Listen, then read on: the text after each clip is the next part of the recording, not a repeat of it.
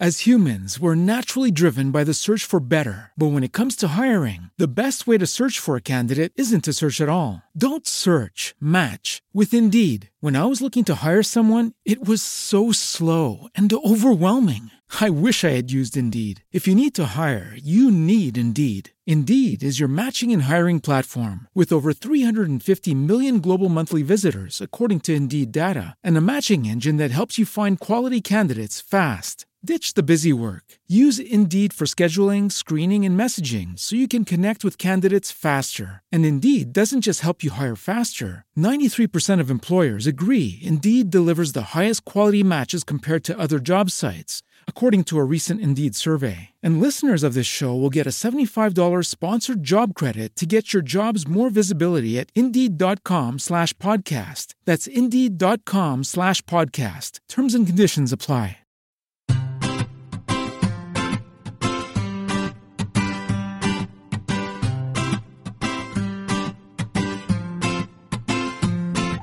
Bienvenidos al capítulo 10 de Perspectiva, un podcast de estrategia empresarial donde analizaremos desde ese punto de vista las decisiones y estrategias de las empresas tecnológicas más punteras, también de aquellas que sin tener esta dimensión o estar tan relacionadas con la tecnología nos sorprenden con sus acertadas decisiones.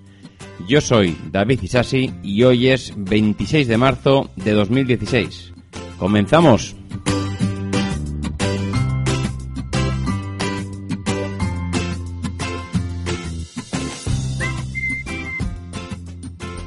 Muy buenas a todos, ¿qué tal estamos? Pues bueno, en plena Semana Santa nos detenemos un momento para analizar todas esas noticias relacionadas con las empresas que hemos tenido esta semana. Como veréis en el título, la empresa que analizaremos con un poco más de detalle esta semana se trata de Mercadona, otro gigante que no es que se pueda comparar con el, con el grupo Inditex que vimos la semana pasada, pero que sí que tiene sus peculiaridades en cuanto a tipo de decisiones, el cómo ha llegado, dónde está. Y, bueno, yo creo que, a nadie le sorprenderemos diciendo que es una de las empresas punteras ahora mismo en España, ¿no? Pero no nos detengamos ahora en este tema y pasemos a comentar un poco todas lo que han sido las píldoras de esta semana, ¿no? Bueno, eh, un tema curioso que viendo esta semana creo que salía en, el periódico Expansión una noticia, bueno, que, me chocaba, no era de una empresa en sí, pero sí que hablaba de mm, dónde invierten los millonarios del mundo. Y muchas veces hemos hablado, y yo creo que hoy es el capítulo 10 de perspectiva, y si hoy tienes una empresa y no estás diversificando, es que no has escuchado los 10 anteriores. Entonces, pues bueno, el, ver aquí dónde, dónde invierten todos estos multimillonarios sus, sus dineros, sus dólares, pues yo creo que bueno deja claro cuáles son cuál es la, bueno yo diría la estrategia número uno que tienes que tener si tienes una empresa y te va bien no dónde tienes que meter el dinero bueno pues hay cinco cinco iba a decir magnates de de los negocios, de las empresas, gente que han tenido éxito con sus decisiones y con sus empresas, que prácticamente han partido de nada, mm, porque no, no, no les vino de una herencia el, su situación actual. Y, bueno, es, es, curioso y a eso le vamos a dedicar la primera píldora, ¿no? El ver dónde han dedicado cada uno sus, sus dineros. Bueno, pues el primero es Bill Gates. Bill Gates, aparte de ser un filántropo empedernido y dedicar gran parte de su fortuna a ayudar al mundo, bueno, pues el imperio que ha ido amasando en Microsoft, que bueno, que ya no tiene tanta, al final el imperio lo ha ido haciendo aparte de que ya, ya, bueno, cuando ya estaba en Microsoft ya era un multimillonario, pero ahora mismo prácticamente no tiene, vamos, no tiene acciones en Microsoft. Ha pasado de tener un 49% de las acciones a un 3% actual. Eh, ¿Por qué es un multimillonario? Pues porque lo que ha ido es ir vendiendo todas esas acciones y amasar todavía mucho más pasta de la que tenía, que no era poca, claro. Bueno, pues Bill Gates, ¿dónde ha ido metiendo todo, todo ese dinero? Porque igual podéis pensar que, bueno, este hombre pues ha ido vendiendo Microsoft, ha ido vendiendo sus acciones y ahora mismo pues se encuentra, se encuentra, bueno, solo y desamparado, ¿no? Porque todo se lo ha dedicado al, a mejorar el mundo, a ayudar a las personas y, bueno, pues aparte de todo eso, el amigo Bill Gates pues se ha dedicado a invertir en Coca-Cola se ha dedicado a invertir en el grupo Televisa, se ha dedicado a invertir en FCC, en Prosegur, eh, en Versa y Hathaway, que bueno, que veremos posteriormente en otro de los magnates, que es el señor Warren Buffett, pues que es, es, el propietario de esta de este holding de empresas y lo que ha hecho Bill Gates es invertir en ellas. También ha invertido en el sector de los residuos, una empresa que se llama Waste Management, y también en el sector de los transportes, en Canadian Railway.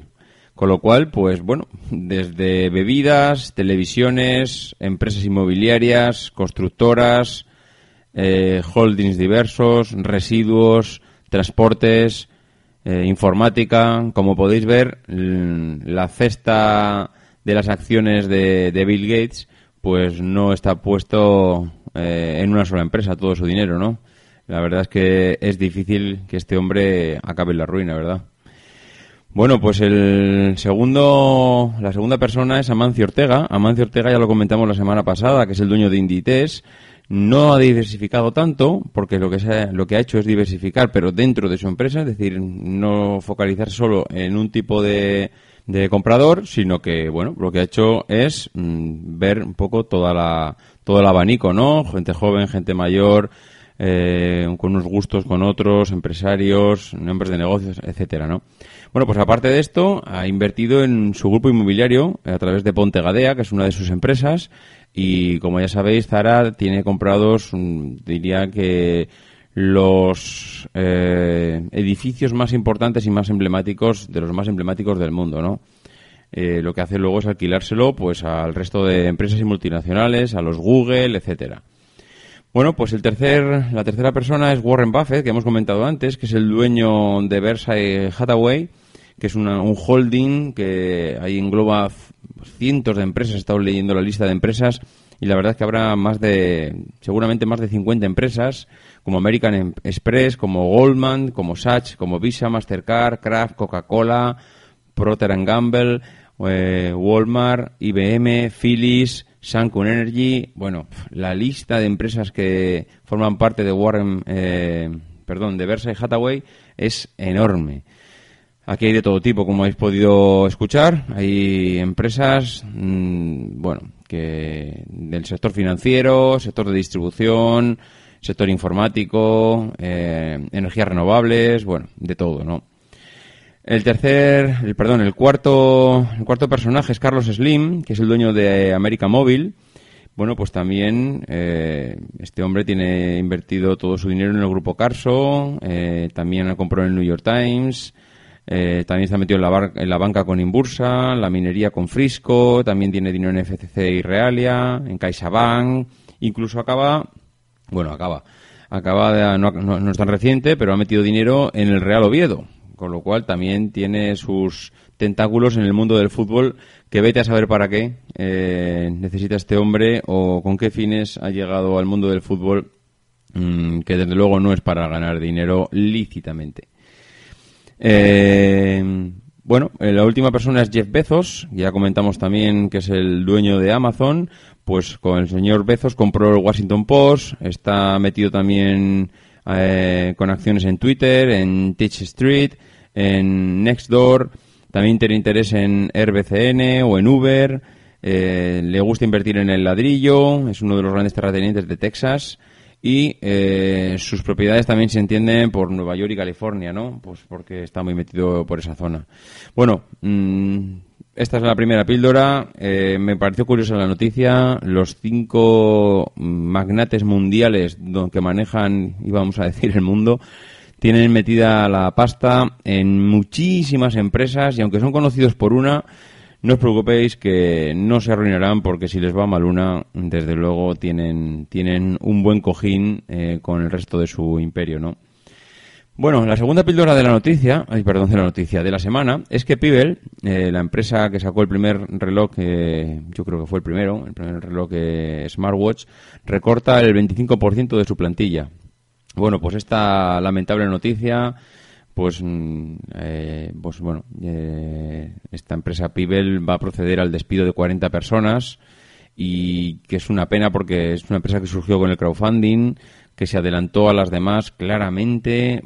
A ver, adelantarse. Ya se venían escuchando eh, en el sector tecnológico, el tema de los smartwatch, cuando se oían rumores de que Apple estaba empezando, estaba pensando en fabricar uno, Pibel ya sacó eh, su idea y ya puso su reloj en el mercado.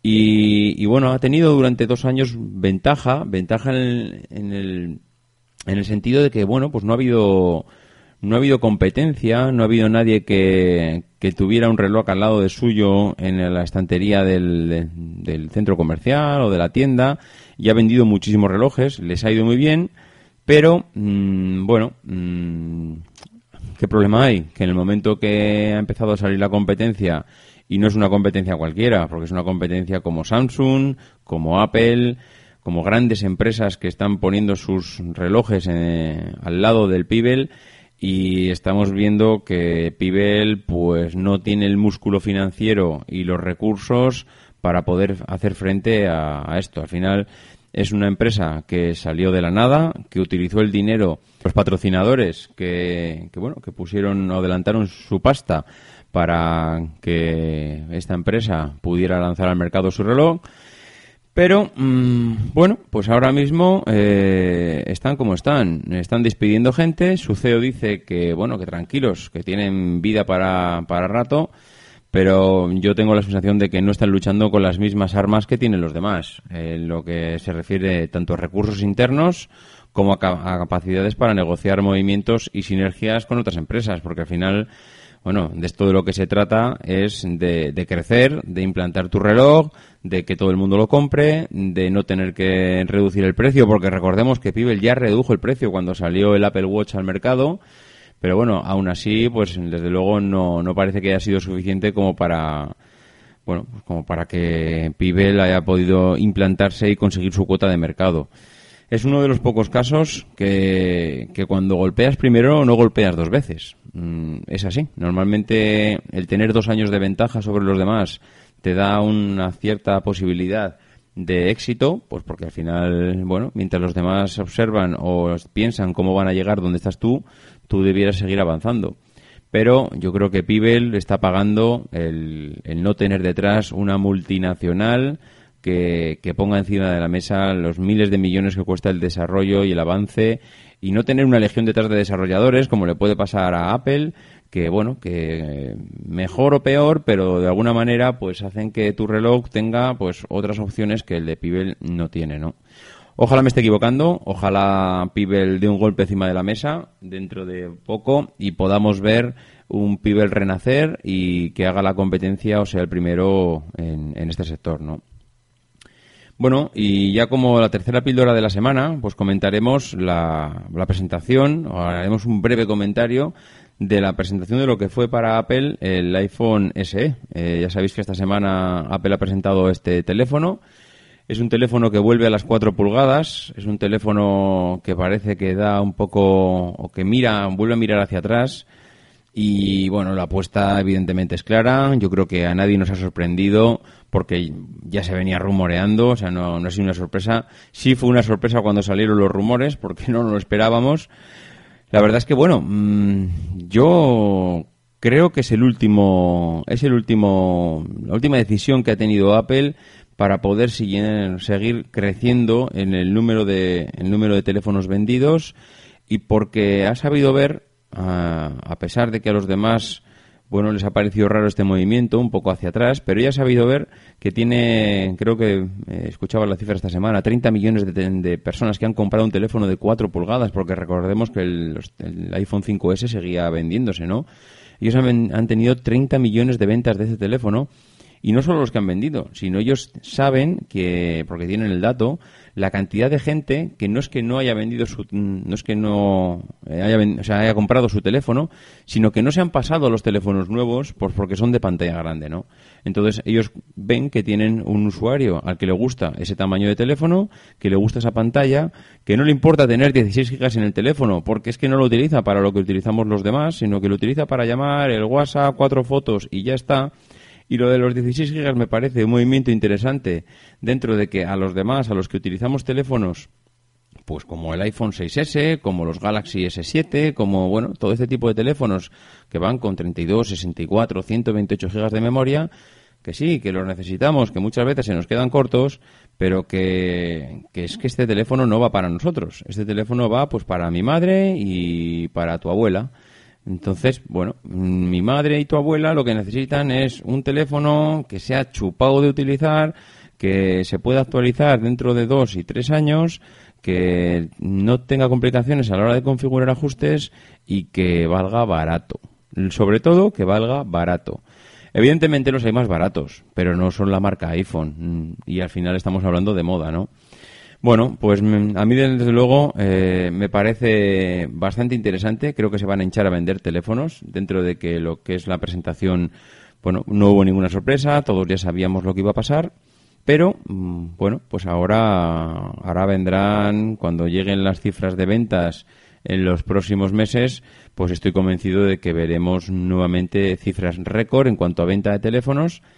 Pero, pues a mí ya me está, no sé, tengo cierta curiosidad por saber cuál va a ser el próximo paso. Porque han aumentado la pantalla, han vuelto a la pantalla de 4 pulgadas, decir, han reducido la pantalla, ¿no? Han vuelto a lo que ya tenían pero bueno, eh, llega un momento en que es lo que comentábamos, ya no hay más donde rascar. ¿Cuál va a ser el próximo paso de Apple para aumentar las ventas? ¿Seguirán aumentando las ventas en la venta de teléfonos o, ha llegado ya a la cima? Bueno, pues lo, iremos viendo. Seguramente no lo pasaremos bien eh, viendo esa decisión. Bueno, y ahora ya, pues para meternos con la empresa de esta semana, eh, que es Mercadona, pues mm, bueno, primero haremos un brevísimo repaso de la historia de la compañía, porque es una compañía marcada principalmente por la entrada en 1981 de Juan Roch. Juan Roch asume la dirección de Mercadona y es en ese momento donde la compañía cambia totalmente. No sé si influenciada principalmente y únicamente por este hombre, por el equipo que, que lleva con él, pero lo que está claro es que a partir de su entrada esta empresa cambió de la noche a la mañana. Ahora es líder en, la distribución comercial española. Mm, ellos dicen que se dedican a satisfacer plenamente todas las necesidades de alimentación, limpieza del hogar e higiene personal de sus clientes, así como las necesidades relacionadas con el cuidado de las mascotas. Bueno, pues esa es la frase que ellos dicen y que se identifican con ella y que es un poco el objetivo a lo que se dedica Mercadona, ¿no? Bueno, eh, parece muy sencillo. Nos dedicamos a satisfacer necesidades, alimentación, higiene, hogar, mascotas, pero que es un proceso mm, productivo muy, muy complejo. No es fácil lo que han hecho y lo que están haciendo. Eh, que a partir del, de 1993 empiezan a, bueno, bajo la estrategia de la calidad total, le empiezan a dar un, vuelco a la, a la empresa. Y, y, bueno, hay hay varias, varias cosas, varias estrategias, varias decisiones que han ido tomando durante estos años y que, bueno, pues la verdad es que no, no, podríamos decir que, es, que el éxito de esta empresa es fruto de una sola decisión, sino que es fruto de muchísimas decisiones. Eh, primera, la primera de ellas, bueno, veréis que no, que prácticamente no hay ofertas. Mm, buena parte de los folletos publicitarios del sector alimenticio eh, se centran en recoger todas las ofertas de un determinado periodo de tiempo y en cambio esta gente, pues su estrategia es que no te hago ofertas porque ya te estoy ofreciendo el mejor precio todo el año. Si yo tengo el mejor precio continuamente, no te puedo hacer ninguna oferta porque ya estás disfrutando de mi mejor precio. Bueno, no, está mal como estrategia, porque al final da la sensación de que cuando el resto de las empresas me hacen ofertas es porque durante el resto del tiempo que no me estabas haciendo ofertas, pues te estabas beneficiando de mí. Que evidentemente es su negocio, beneficiarse de ti para ganar dinero. Pero la sensación que le queda al usuario As humans, we're naturally driven by the search for better. But when it comes to hiring, the best way to search for a candidate isn't to search at all. Don't search, match with Indeed. When I was looking to hire someone, it was so slow and overwhelming. I wish I had used Indeed. If you need to hire, you need Indeed. Indeed is your matching and hiring platform with over 350 million global monthly visitors, according to Indeed data, and a matching engine that helps you find quality candidates fast. Ditch the busy work. Use Indeed for scheduling, screening, and messaging so you can connect with candidates faster. And Indeed doesn't just help you hire faster. 93% of employers agree Indeed delivers the highest quality matches compared to other job sites, according to a recent Indeed survey. And listeners of this show will get a $75 sponsored job credit to get your jobs more visibility at Indeed.com slash podcast. That's Indeed.com slash podcast. Terms and conditions apply. As a new Western Union customer, you can enjoy a $0 transfer fee on your first international online money transfer. Send money to your family and friends back home the fast, easy, and reliable way. Visit westernunion.com or download our app today to get started, and your first transfer fee is on us. FX gains apply, not available for credit cards and transfers to Cuba. Services offered by Western Union Financial Services Inc. and MLS 906983 or Western Union International Services LLC and MLS 906985. Usuarios que Mercadona siempre tiene el precio más bajo. Que muchas veces no es así, tampoco, pero la sensación muchas veces es lo que cuenta y es lo que hace que vayamos a comprar a Mercadona, ¿no? La segunda estrategia es la confianza eh, de los clientes, ¿no?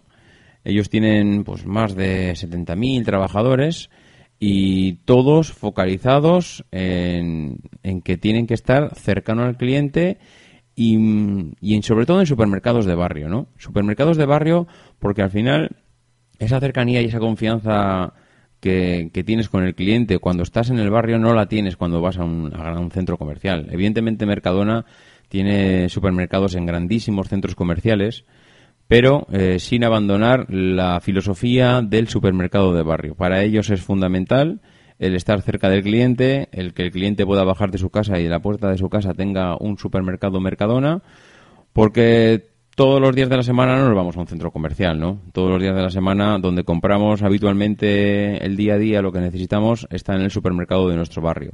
Bueno, pues Mercadona supo ver eso y entonces lo que hizo es instalarse cerca de, bueno, cerca en las, en las ciudades, en los pueblos, cerca de donde el usuario podía bajar andando al supermercado que tampoco es una estrategia única que no la haya desplegado nadie, pero bueno, es algo más que está haciendo con eh, como filosofía de empresa, ¿no? Otra cosa que funciona muy bien en Mercadona y que han sabido hacerlo excepcionalmente bien es el boca a boca. Eh, los, los, expertos en marketing hoy en día aseguran que no hay mejor publicidad para una empresa que la de que, que la que hagan sus propios clientes, es decir, el boca a boca. Eh, la propia experiencia que tengan los consumidores, la opinión de estos sobre los productos, pues hacen que no tengan necesidad de, de promocionarse tanto como lo hacen eh, otras empresas. Al final, yo que prefiero que me diga mi amigo que acaba de comprar eh, un producto en Mercadona y que sea y que es buenísimo a que me lo diga alguien en la tele. Yo creo que todo el mundo nos fiamos más de nuestros amigos que lo que nos digan en la tele, ¿no? Mercadona se empezó a hacer famoso hace unos años por la venta de cremas. Eh, hubo un boom en España, parecía que la única empresa que sabía hacer cremas era Mercadona y que las cremas que vendía Mercadona pues venían del desierto de Arabia y que eran mágicas, inigualables. Bueno, ¿y qué pasó? Se corrió el boca a boca y todo el mundo para comprarse una crema tenía que ir a Mercadona y, daba igual que la vendieran en cualquier otro sitio más barata. Eh, Mercadona tenía las mejores cremas, mmm, hablo de cremas estéticas, ¿eh? cremas, vamos, maquillaje, etcétera. Eh, y, bueno, pues al final ese boca a boca sirvió para que Mercadona mmm, fuera una de las empresas que mejores cremas vendía del mundo. Y eso es así. Y se hizo famoso por, por sus cremas. Bueno, pues es un ejemplo del boca a boca, ¿no? Otra cosa muy importante que tiene Mercadona es la imagen de marca. Tiene varias de sus marcas como Hacendado, Deli Plus, Bosque Verde, Compi, que son referentes en el sector, que son Hacendados, la marca blanca que tiene Mercadona, y los clientes apuestan convencidísimos por estos productos. La verdad es que a nivel de marca han sabido crear pues también sus, sus productos y sus marcas que, que son reconocidas en el mercado, ¿no? Esto aunque parezca una tontería, pues también ayuda, ¿no? Otra de las otra de las estrategias donde se han apoyado es en los trabajadores, ¿no? Eh, al final el contacto más directo que tiene Mercadona con los clientes son los trabajadores y en eso el presidente Juan Roch pues eh, insiste en que los trabajadores que tienen buenos salarios mm, lo tienen porque son buenos, ¿no? Eh, ellos tenían la política de crear eh, empleados con empleados fijos en la empresa y, y, bueno y que además el 98% de la plantilla cobrase un plus por objetivos. Eso, pues la verdad es que no todas las empresas toman esa decisión y además, pues eh, ellos también comentaban que también sus empleadas tenían un servicio gratuito de guardería y que además también, pues que no abrían sus establecimientos los domingos, a diferencia de otros competidores que abrían también los domingos, ¿no? Eh, más allá muchas veces de los productos, eh, los el, el, cliente, la primera impresión que tiene es el de los trabajadores, ¿no? Si tú vas a un sitio a que te atiendan y el trabajador está contento y está feliz con su trabajo, a ti lo que te transmite es esa seguridad, esa tranquilidad, que cuando vas a un sitio, el que te atiende lo hace con mala cara, está disgusto porque no le gusta su trabajo y lo que está deseando es que pasen las ocho horas para marcharse, ¿no? Eh, ¿Quién no ha tenido esa sensación alguna vez cuando lo han atendido y ha pensado de que, oye, chica, esta no es tu, este no es mm, tu trabajo, ¿no? Si no sabes estar cara al público, pues dedícate a otra cosa. Bueno, eh, las redes sociales. Las redes sociales, eh, bueno, todas las cadenas de distribución son conscientes de la importancia que tienen las redes sociales en su negocio, ¿no? Pero, bueno, en el caso de Mercadona, eh, se encuentra, yo creo que en las primeras posiciones de cómo, de cómo manejar el Internet 2.0, ¿no? En el 2014 eh, acumulaban en, en las redes sociales 437.000 seguidores entre Facebook, Twitter, YouTube, etcétera, eh, con más de 70.000 consultas y, una media de 6.000 menciones al mes. Mm, yo no es por nada, pero estamos hablando de, una, de un supermercado. 437.000 seguidores. Esto no es un equipo de fútbol, no es una estrella de rock, no es, eh, no sé, una de nuestras pasiones, un ídolo que podamos estar siguiendo. No, no, esto es un supermercado. 437.000 seguidores. La potencia que tienes de comunicación y de contacto directo con tus usuarios es brutal. Si sabes manejar eso, es una estrategia eh, que desde luego mm, le puede sacar oro, ¿eh? ¿eh? otro de los pilares, eh, los que se ha basado Mercadona, que es lo que, bueno, todo el mundo suele llamar sobre qué es la calidad total, bueno, que es un término que hace unos años era muy desconocido, pero que seguro que a los empleados de Mercadona ya les ha ido sonando en los últimos años, ¿no?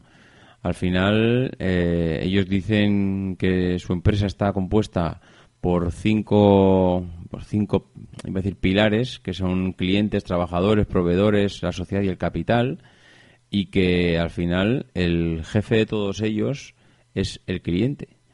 ellos les gusta que, que, cuando se habla del jefe o cuando la gente habla de, de los clientes, hablen del cliente como el jefe, ¿no?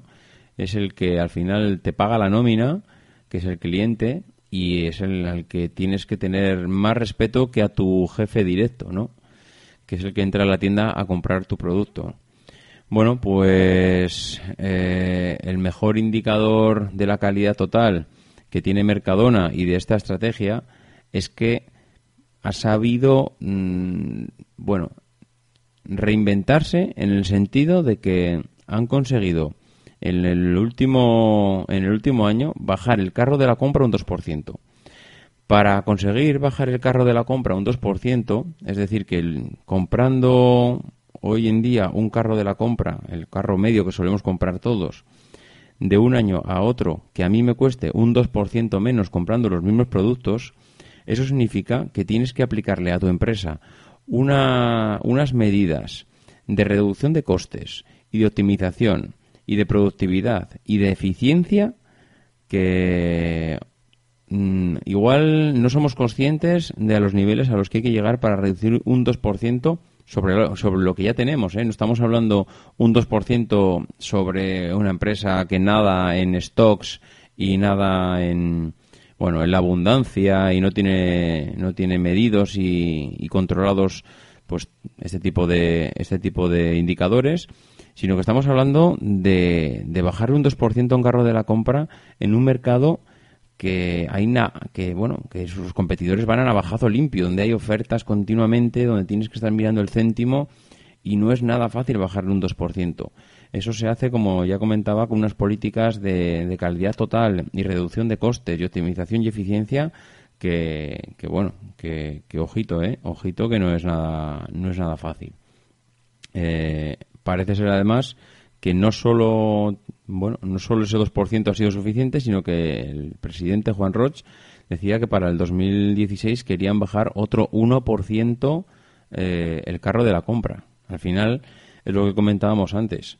Si tú le transmites al cliente que año tras año lo que estás comprando va a volver a bajar de precio, bueno, eh, siempre tiene la sensación de que está comprando lo más, lo más bajo, ¿no? El precio más bajo, perdón. Bueno, eh, mm, diría que esto nos lleva a la, octava, al octavo punto, ¿no? Que es la reducción de costes constantes. Bueno, pues en el año 2008, cuando comienza la crisis, Mercadona eh, pone en marcha toda la maquinaria de reducir costes, como hicieron todas las empresas del mundo, para, para continuar mantener los márgenes de beneficios que tenían. Y bueno, pues ejemplos de que de decisiones que toma Mercadona para reducir costes es que le quita el satinado a los bricks de leche, que con esta medida ahorró más de dos millones y medio de euros que eliminan los prospectos y los plásticos de las, eh, de las cremas y de los cosméticos y lo que hacen es imprimen todos estos prospectos directamente en el envase, con lo cual ya recortaron otro millón de euros en los costes. Eh, las bolsas de pan de molde las colocaron en vertical en lugar del horizontal.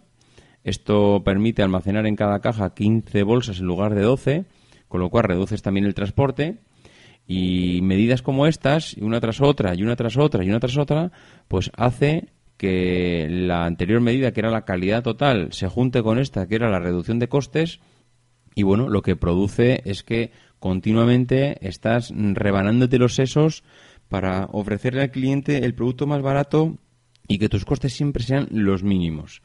Esto, pues parece una tontería, pero estas pequeñas, mm, bueno, son pequeñas decisiones que muchas veces se le puede ocurrir a cualquier persona que, de los que trabajan allá, pues hace que si esto lo extrapolas a miles de supermercados, pues el ahorro al final no son de euros, sino que son millones de euros. Y bueno, y ya por último, una de las últimas estrategias que ha tomado muy recientemente es la diversificación de proveedores. ¿Por qué? Bueno, comentamos en anteriores episodios que Mercadona lo que hace, y comentábamos con el grupo Siro la semana pasada, que está, bueno, que aumenta en beneficios, aumenta en ventas, es un proveedor mm, muy importante de Mercadona, pero bueno, al final Mercadona necesita seguir apretando a sus proveedores. Si siempre tengo 10 proveedores y los tengo exprimidos al máximo, aparte de que esos 10 proveedores pues no me van a aportar mejoras más allá de las que ya de las que ya lo han hecho, pues mm, necesito seguir necesito seguir mejorando. Y si a estos ya los tengo exprimidos necesito aunque solo sea por comparación tener a otros para seguir exprimiendo. Y el ejemplo más claro es el de la fruta y la verdura. Para bajar el carro de la compra mm, tienen que reducir costes y este año lo bueno lo destinaron a reducir costes en fruta y verdura ellos eh, lo que hicieron es primero cuántos proveedores tengo de fruta y verdura tengo cinco bueno, pues a partir de ahora, bueno, en realidad no tenían 5, tenían 50, ¿no? Pues en vez de tener 50, han pasado a 250. ¿Qué hago con 250 proveedores? Apretar. Apretar, pero apretar en el sentido de que empiezo a comparar y empiezo a decirle a uno que aquel me lo hace por la mitad de precio. Y el otro lo que hace al final es eh, apretarse en precios, apretarse en costes, reducir costes en su empresa para conseguir competir con aquella otra empresa que le eh, suministra a Mercadona las manzanas al mismo precio que yo y yo necesito mm, suministrárselas a dos céntimos más baratas, ¿no? Al final, todas estas decisiones mm, pues han hecho que Mercadona, en los años de profunda crisis en España, pues mientras los demás estaban vendiendo supermercados, estaban reduciendo beneficios, reduciendo márgenes y despidiendo gente, Mercadona ha pasado los años de crisis aprovechando para crecer. Dicen que cuando hay dinero, eh, los años de crisis son buenos para crecimiento, ¿no? Porque al final tienes dinero y tienes palanca para, para poder llevar tu empresa un escalón más arriba, aprovechando que tu competencia pues lo está pasando mal. Mercadona ha hecho precisamente esto, aprovechar que mientras la competencia lo estaba pasando mal, ellos tomando decisiones adecuadas y manejando muy bien todas sus estrategias, pues han ido creciendo y, están hoy en día donde está.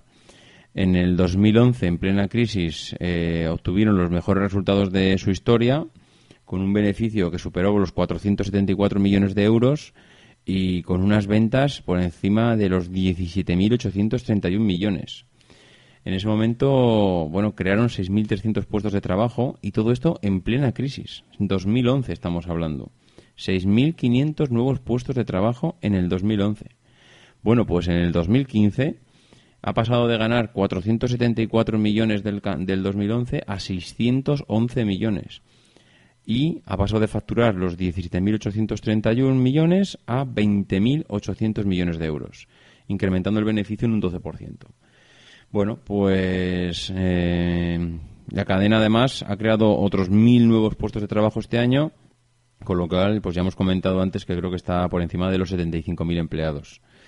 Seguramente hubo algún comentario la semana pasada en, en el blog de Milcar FM comentando que, bueno, que tienen que lo mismo que Inditex y Mercadona, pues hablamos siempre de lo bueno, pues que tienen sus miserias y que, bueno, pues que sí, seguramente estén aprovechando del, bueno, de su, posición y, pues para apretar y, y bueno, y, seguramente las condiciones laborales de las empresas que trabajan para Mercadona pues en muchos casos no serán todo lo buenas que, son, ¿no? Y, bueno, y tendrán que trabajar seguramente en jornadas eh, intensivas y, tendrán que hacer cosas que, bueno, mm, seguramente rocen lo legal.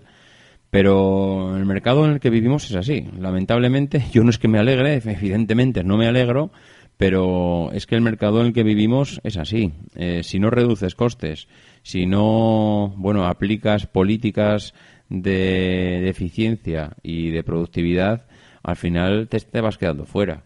Y si encuentras a alguien que te hace un trabajo por 10 euros en lugar por 11, pues al final, ¿qué haces? Pues mm, si tienes que estar, ser competitivo en el mercado, pues te acabas yendo al, al, que, al que te lo ofrece por 10, ¿no?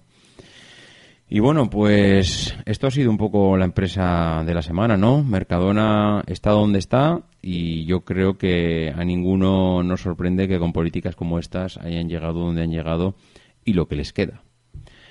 Bueno, pues esto ha sido todo por hoy. Antes de despedirme, eh, me gustaría agradecerle a Iván PC por la reseña que me dejó en iTunes. Eh, muchísimas gracias, Iván. Eh, también pues agradeceros a los que nos escucháis a través de Evox y Spreaker. Y bueno, el resto de plataformas, pues lo mismo, ¿no? La verdad es que muy agradecido por todas las escuchas que tengo. Y bueno, pues como siempre y lo que siempre os pido todas las semanas, que, intentéis pasar por iTunes, que dejéis esa reseña allí, que dejéis un comentario, que son bien recibidos y que nos ayudan pues a, a mantenernos en las primeras posiciones, ¿no? Y nada más, eh, como todas las semanas, para cualquier duda, sugerencia o comentario, podéis hacerlo a mi correo electrónico davidisasi.mac.com, por Twitter a arroba maxatiné, y nos escuchamos la semana que viene. Ya sabéis que no tenéis que dejar de intentar ser uno de esos locos que hacen lo imposible por cambiar el mundo. Because the people who are crazy enough to think they can change the world are the ones who.